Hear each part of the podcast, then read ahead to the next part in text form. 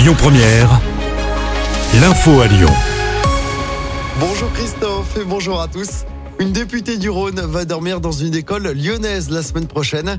Alors que la trêve hivernale a débuté, Marie-Charlotte Garin souhaite interpeller l'État sur le manque de places d'hébergement d'urgence. La députée écologiste dormira donc dans l'école Masno, située dans le 3e arrondissement de Lyon. Ce sera dans la nuit de jeudi à vendredi prochain. À Lyon, ce sont près de 200 enfants qui dorment dehors, faute de places disponibles. Voilà ce que dit la députée.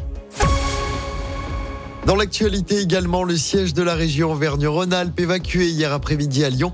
C'était à cause d'une alerte à la bombe. Elle a été déclenchée vers 13h30. Plus de 100 personnes ont dû quitter le bâtiment en urgence. Les démineurs sont intervenus. Pas de train dans le département du Nord jusqu'en début d'après-midi. Une reprise partielle des TGV des TER en Bretagne ce matin. Après le passage de la tempête Kiran, elle a fait deux morts, de nombreux blessés et beaucoup de dégâts. Près de 700 000 foyers étaient toujours privés de courant hier soir, notamment en Bretagne. Lyon et sa région ont plutôt été épargnés par le passage de la tempête. Et puis Green Day en concert à Lyon l'année prochaine. Le groupe américain de rock sera sur la scène de la LDLC Arena de Dessine.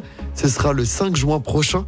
L'accès à la prévente en ligne est prévu jeudi prochain à 10h. L'ouverture de la billetterie est programmée le lendemain, le 10 novembre à 10h30. Green Day a programmé une seconde date française l'année prochaine. Ce sera le 18 juin à l'Accord Arena de Paris.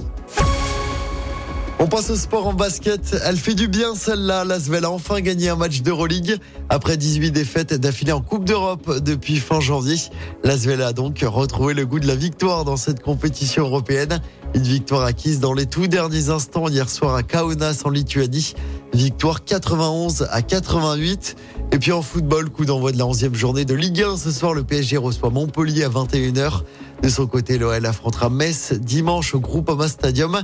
Début du match à 13h. L'OL, toujours dernier de Ligue 1, tentera d'obtenir sa première victoire de la saison.